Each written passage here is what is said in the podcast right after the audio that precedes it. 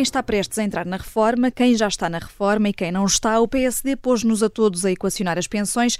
Os candidatos à liderança do PS viram-se obrigados a reagir. Vamos analisar a substância e a forma das propostas em jogo na nossa jogada da semana, na segunda parte.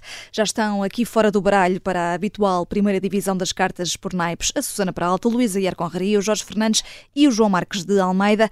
Primeira carta em cima da mesa e é de ouros. Uh, Luís, de ouros para os dados económicos do Instituto Nacional de Estatística uh, que saíram esta semana. A inflação já está abaixo dos 2%, as pensões mais baixas devem subir 6% em janeiro. A economia portuguesa cresceu 1,9% entre julho e setembro, mas recuou na comparação com o trimestre anterior. Ouros porque é dinheiro, porque queres elogiar, porquê? Uh, bem, uh, aqui as notícias são, são mistas, não é? Portanto, claro que não é bom esta estagnação a que estamos a assistir da, do lado da, portanto, na economia, do PIB, esta ligeira queda do PIB em relação ao trimestre anterior.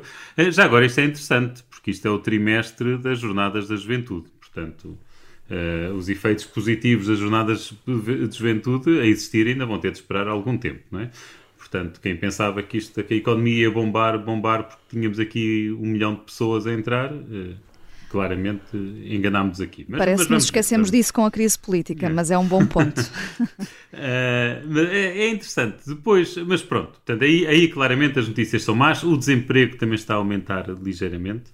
Uh, portanto, não é ainda, não são aumentos preocupantes que nos façam antever uma crise, uh, uma crise aqui de desempregados, mas já começam a aumentar. Portanto, aqui as notícias são más, uh, mas de facto as notícias na, na, frente da inflação são, são ótimas, são ótimas. Portanto, a, a inflação, olhando do, de ano a ano, portanto, a homóloga já está abaixo dos 2%. E 2% é aquela nível... meta do, do BCE que é aquela meta, já está no 1,6 e mesmo a nível europeu já está nos 2,4, acho eu. Uh, portanto, o índice, uh, a inflação subjacente está um bocadinho mais alta, mas, mas pronto, mas claramente a inflação está a baixar, portanto isto uh, dá-nos alguma segurança de que as taxas de juros pelo menos não vão subir nos próximos, nos próximos meses e, e se calhar em 2024 já vão começar a baixar, portanto acho que isto são boas notícias. E é interessante que isto quando a inflação, como nós tivemos uma crise inflacionista, sempre que saíam dados ou sempre que iam sair dados do INE sobre a inflação, eu recebia logo convites das, das televisões para estar a postos, para comentar logo, cinco minutos depois de terem saído, e, e de facto agora eu quase que, nem dou, quase que nem dei conta que tinham saído os dados da inflação. Portanto, isto são uhum. as melhores notícias possíveis, que é, que é quando se deixa de falar dos assuntos, é sinal que a economia está a funcionar bem. Economia, neste caso, a, a inflação. Uhum. Oh, oh, Luís, Luís, mas uh, só muito rápido. Uh, a Lagarde desta semana não excluiu completamente vir ainda a subir as taxas de juros, diz que ainda não está absolutamente sob controle. São boas notícias, eu concordo contigo. Só estou a dizer que a Lagarde esta semana fez esse ponto. Mas eu acho que esse é o discurso certo. Eu acho que é preferível não criar falsas expectativas. É, é preferível ela uh, manter a ideia de que as taxas de juros se vão manter altas e depois descer daqui a seis meses de surpresa do que acontecer o contrário. Hum. Uh, e, e, a verdade é que ela tem que ter cuidado, porque a inflação subjacente ainda está ali perto dos 4%, portanto ainda há pressões inflacionistas. Uhum. E por falar em expectativas, estávamos na expectativa para perceber o que é que Marta Temido iria dizer de viva voz sobre o caso das gêmeas que foram tratadas no, no Santa Maria. A próxima carta é de paus, a Susana Peralta, para a entrevista que a ex-ministra da Saúde deu esta semana ao público e à Renascença, uh, quebrou o silêncio para dizer que os procedimentos foram normais, eh, saiu em defesa de Marcelo Rebelo de Sousa disse, e disse também que não teve intervenção eh, no, no, processo, sendo que o médico do Santa Maria, António Levi Gomes, continua a dizer que o hospital recebeu vários telefonemas do Ministério que na altura era liderado por ela, por Marta Temido. Ah, sim, ah, ela, de facto, Marta Temi deu uma entrevista ao público. Ah, isto é, é, é, de facto, um caso extraordinário, este caso das gêmeas, porque nós vemos mesmo que nos andam a fazer de parvos, não é? Parvos e parvas, como se nós fôssemos um, como se, olha, está agora a aproximar-se a época do Pai Natal, é um bocadinho isso, não é? Contar, vamos aqui começar a continuar a dizer que isto foi o Pai Natal ou que foi a fada dos dentes que as pessoas vão acreditar, porque de facto nós somos todos, temos todos menos de 10 anos. Mas a verdade é que não temos, e isto é, é, é começa, começa a irritar, percebes? A mim começa realmente a irritar-me. Um, e, e eu devo dizer que Marta Temido disfarça isto de um procedimento normal. Portanto, o que ela diz é que, enfim, veste assim uma, veste uma, uma personalidade muito responsável, diz: Não, eu já pedi, pedi acesso formalmente aos documentos administrativos, ao abrigo do direito à informação, ao direito de acesso aos documentos administrativos. Portanto, ela pediu os documentos ao Ministério da Saúde e a partir daí apurou uma série de coisas e tal. E depois diz: Não, isto é um procedimento normal, porque de facto via Casa Civil da Presidência da República vão surgindo reclamações a diferentes, a diferentes ministérios e, e foi isso que surgiu. Portanto, veio um ofício perfeitamente corriqueiro uh, da, da, Casa Civil, uh, um ofício de rosto que tem um conjunto de nomes de pessoas, homens, mulheres e também de uma instituição e que diz, junto se remete para os devidos efeitos, para a avaliação. E depois diz o que é que vem dentro desse ofício do rosto e tal. E ela diz que dá o seguimento normal a este tema. Um, e quer dizer, o que, é que, o que eu acho que era preciso então perceber era o seguinte: muito bem, uh, se há de facto este procedimento comum, perfeitamente comum e corriqueiro, em que a, a, a, Casa Civil do Presidente da República intercede junto de cidadãos portugueses. E vamos passar o facto destas pessoas terem conseguido a nacionalidade em 14 dias, mas, mas eram cidadãs portuguesas para todos os efeitos, como é evidente. Então queremos ver outros, mostrem-nos outros e mostrem-nos a taxa de sucesso desses outros ofícios que chegaram da Casa Civil da Presidência ao uh, Ministério de Marta Temida e de outros ministros um, e que de facto acabaram por levar a um, a um, enfim, a um sucesso de um tratamento por maioria de razão, num tratamento de 2 milhões de euros, um tratamento único de 2 milhões de euros por pessoa. Hum. E depois eu também uh, queria só aqui assinalar mais uma outra parte uh, da, da da uh, entrevista, que é quando Marta Temido diz que a lei obrigava o Serviço Nacional de Saúde a tratar as gêmeas. Para, para já, enfim, se coloca em causa a idoneidade ética e legal de um conjunto de especialistas de Santa Maria que se pronunciaram formalmente e por escrito contra o tratamento. Portanto, eu não sei. O argumento é o da nacionalidade. Sim, mas a lei, o, o argumento diz quer dizer que elas tinham eventualmente direito a ser recebidas pelo Serviço Nacional de Saúde, não diz que elas têm direito a receber o tratamento. Isso Até porque estavam a recebê-lo no Brasil é, também já. Uhum. Estavam a receber um tratamento aparentemente semelhante, mas não exatamente igual. São, também não uhum. valia a pena terem vindo até cá. Não é um tratamento, ou em todo caso, um tratamento conducente também a algumas melhorias eh, no prognóstico desta doença, que é uma doença terrível. Uh, mas, uh, mas repara, o facto, a lei proteger o meu direito a ser atendida pelo Serviço Nacional de Saúde não, protege, não protege o meu direito a tomar tal ou tal medicamento, porque isso tem de ser sempre uma decisão médica, em qualquer circunstância. Portanto, logo isso é um argumento com o entorce. E depois, eu gostava de recordar a Marta Temido que há muitos portugueses e portuguesas uh, que têm, por lei eh, e provavelmente até por decisão médica, e certamente por decisão médica, direito a receber uma série de tratamentos no Serviço Nacional de Saúde, a serem operados, a, serem, a terem exames uh, urgentes, etc., e que neste momento não têm. E, portanto, uhum. este argumento é um argumento verdadeiramente falacioso e desonesto, porque, porque nós todos andamos com falta de acesso à saúde e não é porque não é por, termos, uh, por não termos acesso legal à mesma, porque não uhum. temos direito legal de ter acesso à mesma. É, argumentos com entorces, como diz a Susana Prata, Luísa Guerra Conraria. É, eu só quero acrescentar uma coisa que é para mostrar como nos estão a fazer de parvos. Quer dizer, e de facto isto chateia. Na, na entrevista que Marta Temido dá ao público, na mesma resposta em que diz que o chefe da Casa Civil da Presidência da República lhe manda, manda aquilo para o seu Ministério da Saúde, isso é na mesma resposta em que diz que isto aconteceu, diz não houve nenhum contacto da Presidência da República com o Ministro da Saúde. Epá, tá, mas estão a gozar. Então, mas isto não é um contacto. Então uhum. o presidente, da, da, da, o, o chefe da Casa Civil da Presidência da República manda um ofício ao Ministério da Saúde e depois, e, e, e depois na mesma resposta diz e não houve nenhum contacto. Então, mas isto, o que é que quer dizer contacto? Hum. Não sei que seja falar de contactos sexuais, quer dizer, admito que não tenha havido nenhum contacto sexual entre a Presidência da República e o Ministro da Saúde. Agora, isto é um contacto, é um contacto formal, ainda por cima. Hum. Pronto, é isso, é, é, só um bocado. Olha, também estou indignado com isto. Começa a fartar uh, fazerem-nos gestão de parvos. Ainda por cima, uma coisa que é óbvia é que estamos a mesmo a fazer de parvos. Nós sabemos perfeitamente o que se passou e é óbvio que eles sabem que nós sabemos o que se passou. Uhum. Foi uma cunha de alto nível, por algum motivo, para, para, para despachar o assunto das gêmeas. Hum, que até foi parte do título do, do Fora do Baralho anterior a este.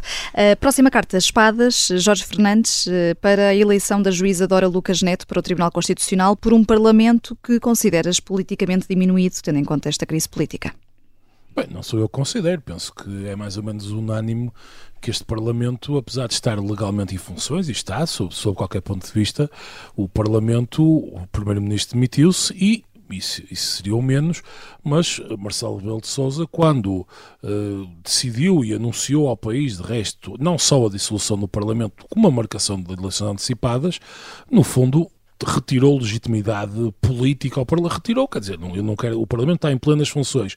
No entanto, é evidente que este tipo de funções para, para, para nomear pessoas como conselheiros do Tribunal Constitucional é preciso não só estarem reunidas, digamos, as condições materiais e formais, como também algumas condições, digamos, políticas, porque a legitimidade do Tribunal Constitucional para servir como uma instituição contra-maioritária, isto é, que tenha capacidade de parar medidas legislativas tomadas por maiorias políticas políticas temporárias, e que por, por definição qualquer maioria política é sempre temporária, e note-se que não sabemos exatamente que tipo de governo virá, virá aí, portanto o Tribunal Constitucional pode vir a ser chamado, quer à esquerda, quer à direita, a fiscalizar uh, peças legislativas importantes, portanto a legitimidade dos juízes tem de ser, como se costuma dizer, à prova de bala.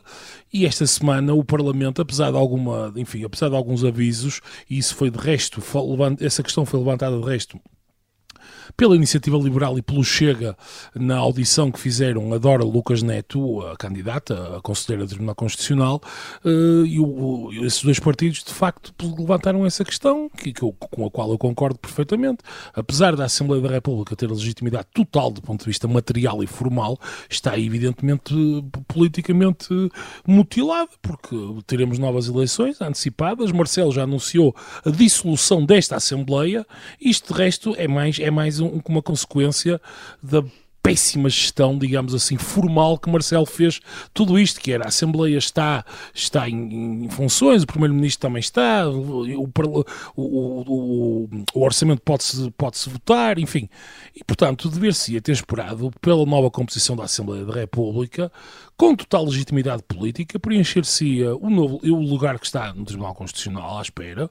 E o, o, problema disto é que tanto o PS como o PSD sabem e, decidir, e decidiram ignorar que é muito, muito, muito improvável que nas próximas eleições consigam manter o controlo de dois terços da Assembleia da República. E aí teriam que fazer um tipo de negociação que envolveria naturalmente outros partidos, nomeadamente a Iniciativa Liberal, o Bloco de Esquerda ou o PCP. Hum. Enfim, estou a colocar aqui o Chega fora da equação, porque, enfim, admito admito perfeitamente que não se queira falar deste tipo de assuntos com o Chega. Agora, é evidente que isto não devia ter acontecido e devia, devia-se ter acautelado determinado tipo de coisas e o Parlamento não tem a legitimidade política para fazer este tipo de nomeação neste momento. Hum.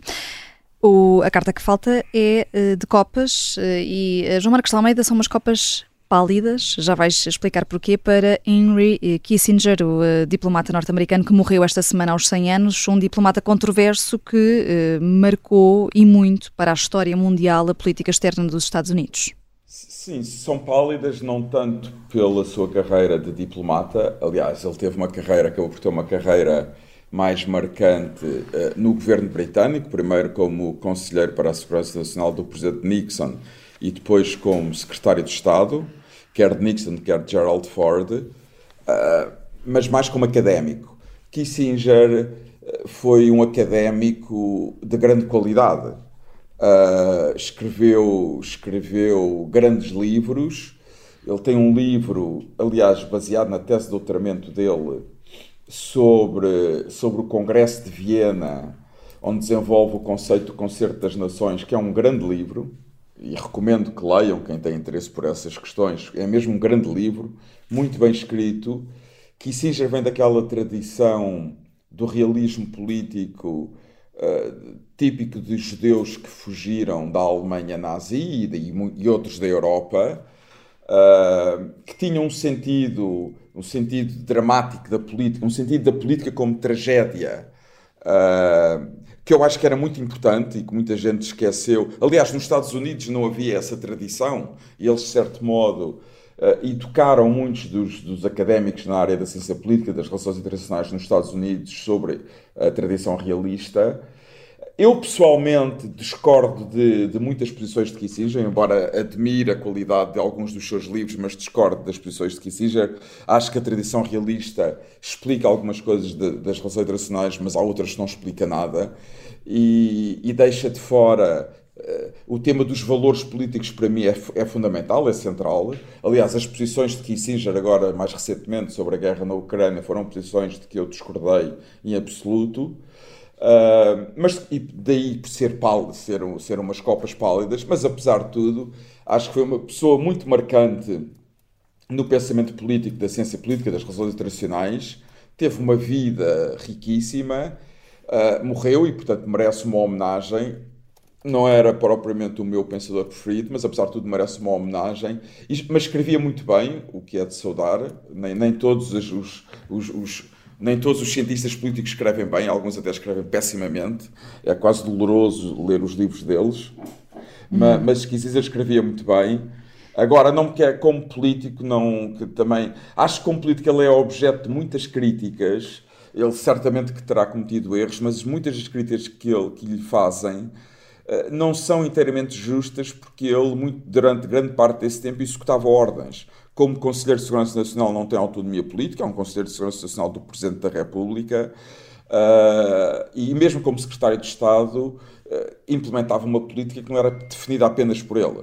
E apesar de tudo, teve um feito como secretário de Estado notável, que foi a aproximação entre, na altura entre os Estados Unidos e a República Popular da China, uh, na primeira metade da década de 70, uhum. que, que, foi, que teve uma, um impacto muito grande depois no, no, na Guerra Fria e no desfecho da Guerra Fria. É, é dos principais eh, legados. Eh, Susana Peralta, querias aqui uma palavra também a propósito desta, desta morte. Queria lembrar que é um homem que tem sangue nas mãos de, de muitas pessoas, mas eu queria só recordar aqui que nós celebrámos uh, recentemente, exatamente há dois meses e dois dias, os 50 anos da, do, do golpe militar no Chile, e esse está claramente em cima dos ombros, dos ombros do Henry Kissinger. Já agora nunca li nenhuma linha escrita por ele. Eu disputo, eu disputo isso, Susana, bastante, uh, mas não, não, falar, não, temos tempo para discutir isso pois, aqui, mas estamos a falar isso. de não é mais é Kissinger. pessoas mortas. Não, não, não, podes, ele... não se pode culpar Kissinger por causa disso, por amor de Deus. Era a condição da política norte-americana. Era a e, da política era.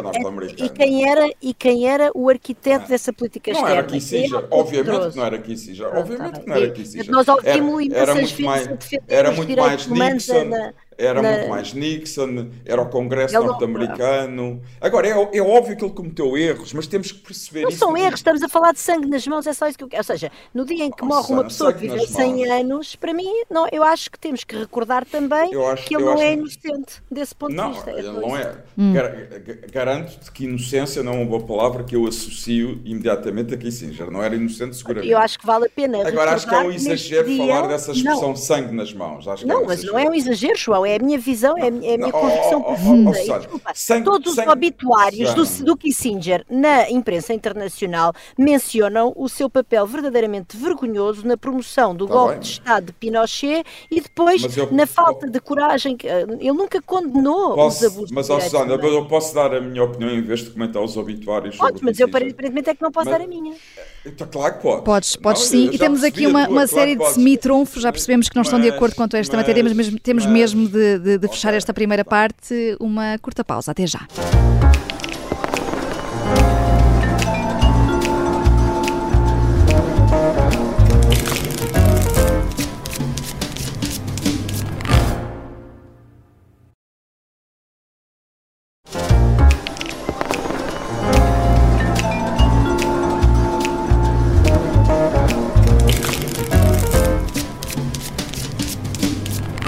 Há o lado político e o lado técnico, e na jogada da semana vamos aos dois. As peças em cima do nosso tabuleiro são as pensões, o PSD e o PS, ou os dois PS.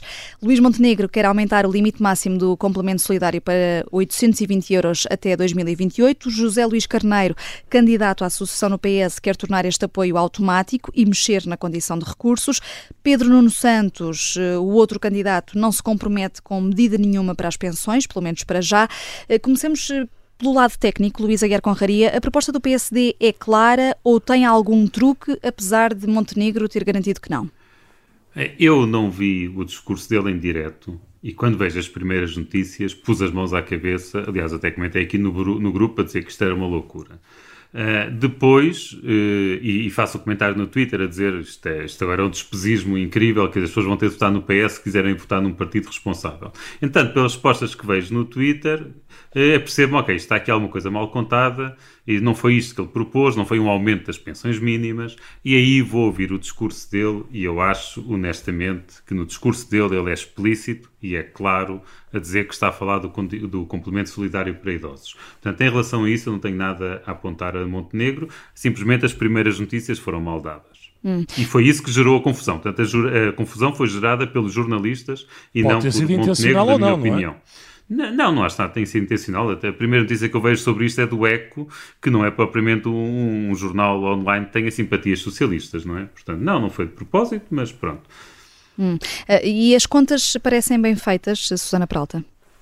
Eh, eu, eu, não sei, uh, eu julgo que as contas uh, são. Bem, espera, desculpa, Vanessa, eu tenho que começar aqui por fazer uma declaração de interesse. Eu faço parte da comissão um, para, que está a estudar a sustentabilidade da segurança social e que adiou a entrega, enfim, a entrega estava prevista para 31 de janeiro e foi adiada precisamente para a discussão não cair em período eleitoral e, portanto, eu vou estar aqui a falar, em todo o caso, em meu nome e também vou ter muitíssimo cuidado para, enfim, eu, uhum. eu sou uma pessoa que tenho que tenho uh, uh, posições bastante fortes, como se viu na minha discussão da primeira parte com o João, agora vou estar aqui muito neutra. Hum, tá declaração bem? de interesses feita. Hum. Pronto, uh, o que é que acontece? Concentraste toda a tua força na primeira parte, no oh, povo de Kissinger.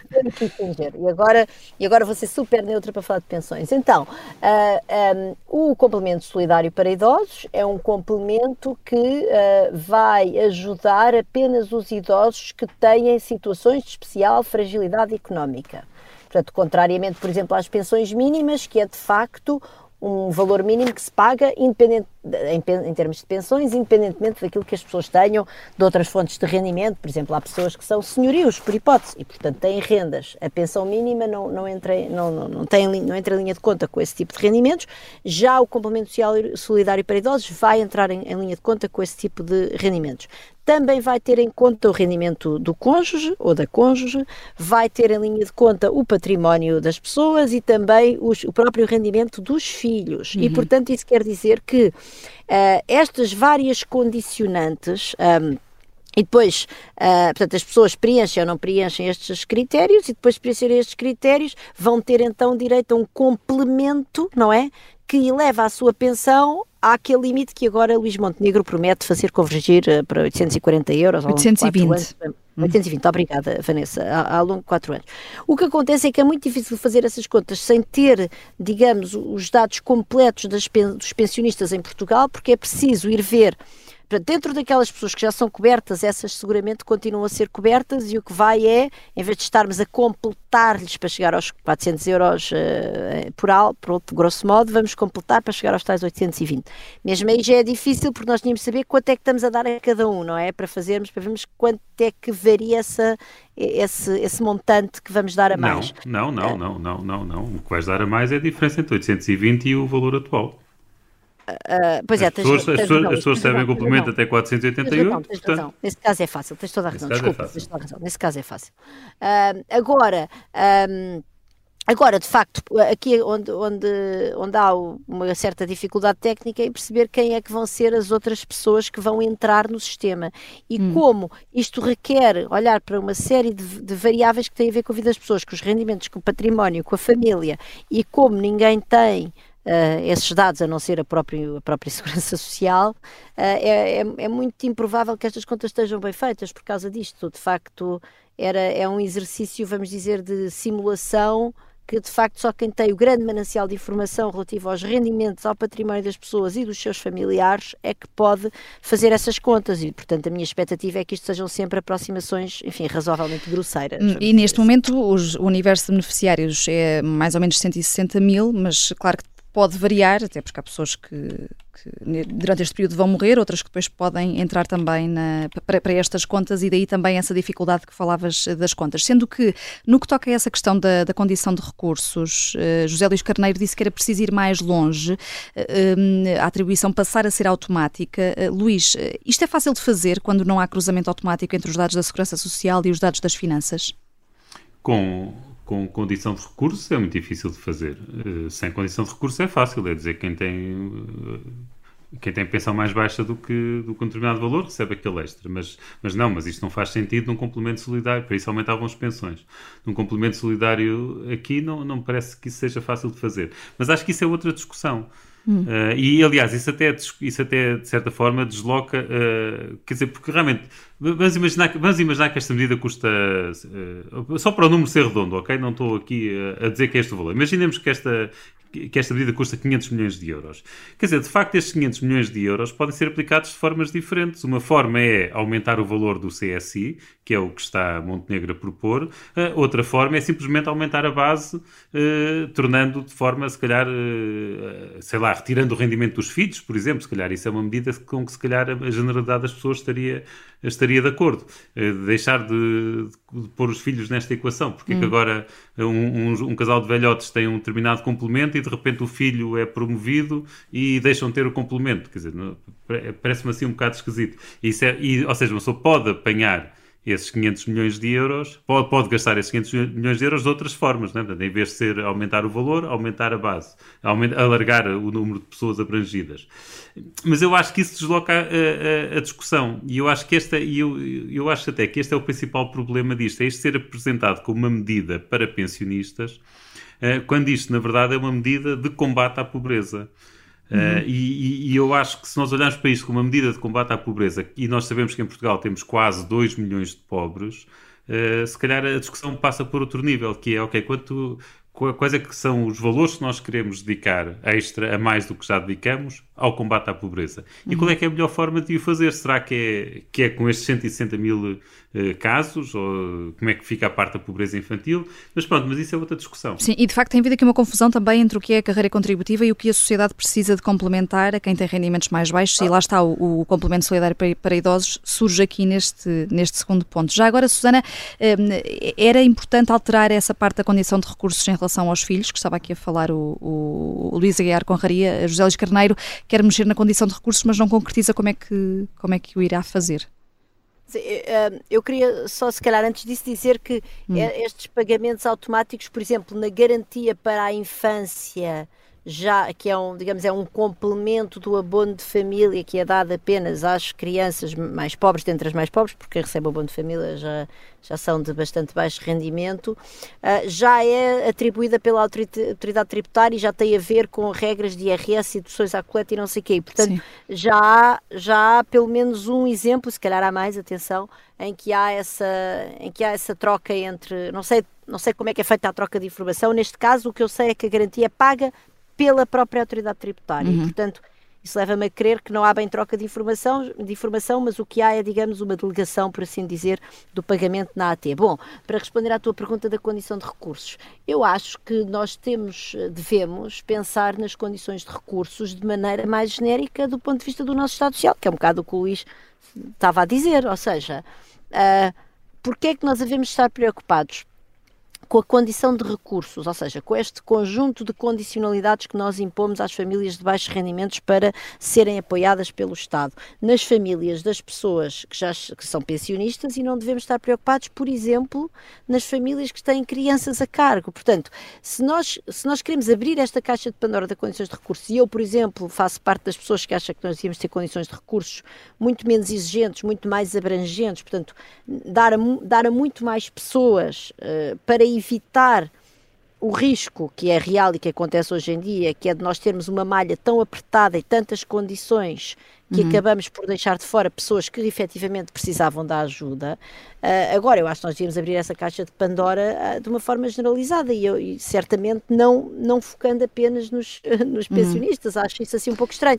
Mas eu acho que nós devíamos ter esse debate na sociedade portuguesa, porque de facto as pessoas que são pobres e que precisam de ajuda do Estado, sejam idosas, sejam famílias, sejam com ou sem crianças, a quantidade de papelada que têm de fazer, renovar anualmente, comunicar alterações de situação, disto e daquilo, o tempo que perdem com isso é, é, é verdadeiramente é, é um atentado até à sua própria capacidade hum, de reconstruir. Vai, vai, ser, vai ser um tema de campanha, certamente. Pedro Nuno Santos não se compromete para já com medidas para as pensões. Jorge Fernandes, é uma atitude prudente ou deveria vir a jogo?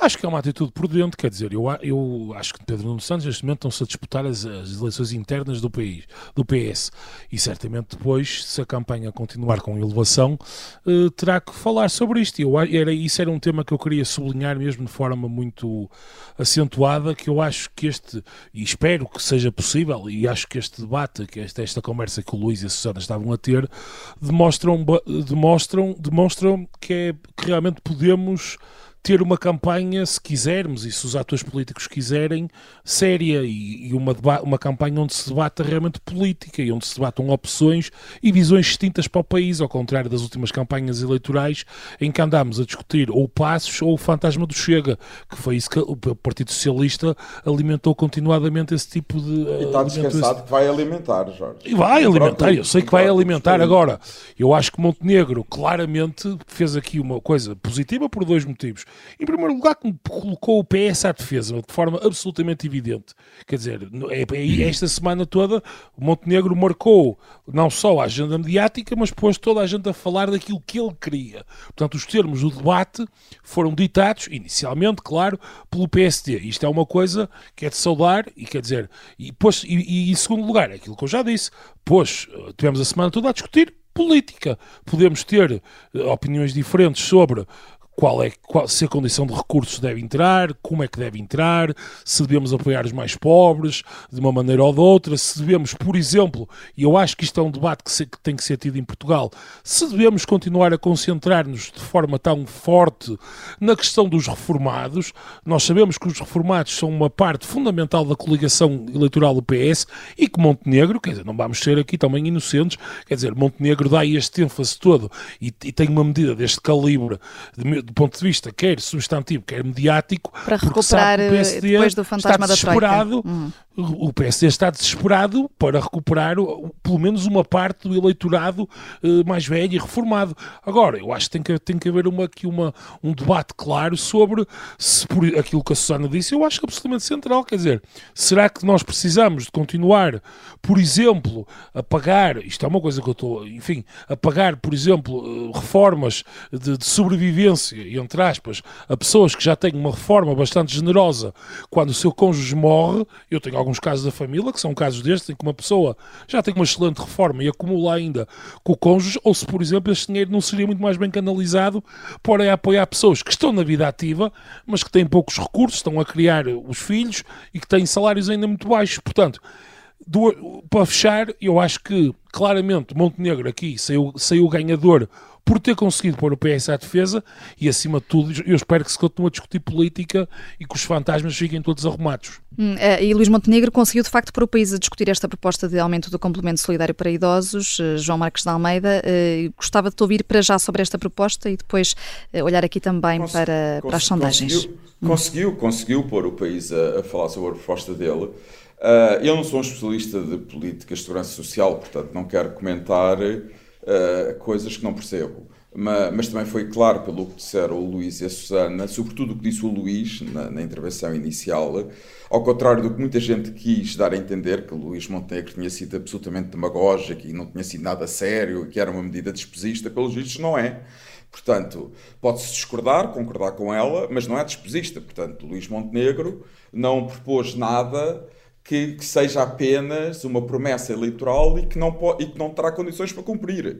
Propôs uma política que terá condições para cumprir e espero que cumpra porque, porque propôs e prometeu. Agora, eu acho, é óbvio, é óbvio, eu não vou tão longe como o Jorge, não diria que o PSD está desesperado, mas é óbvio que o PSD tem um problema com os pensionistas desde a altura dos anos da Troika. Na minha opinião, é injusto, mas tem esse problema. Seja, ser injusto ou justo é secundário. Tem esse problema.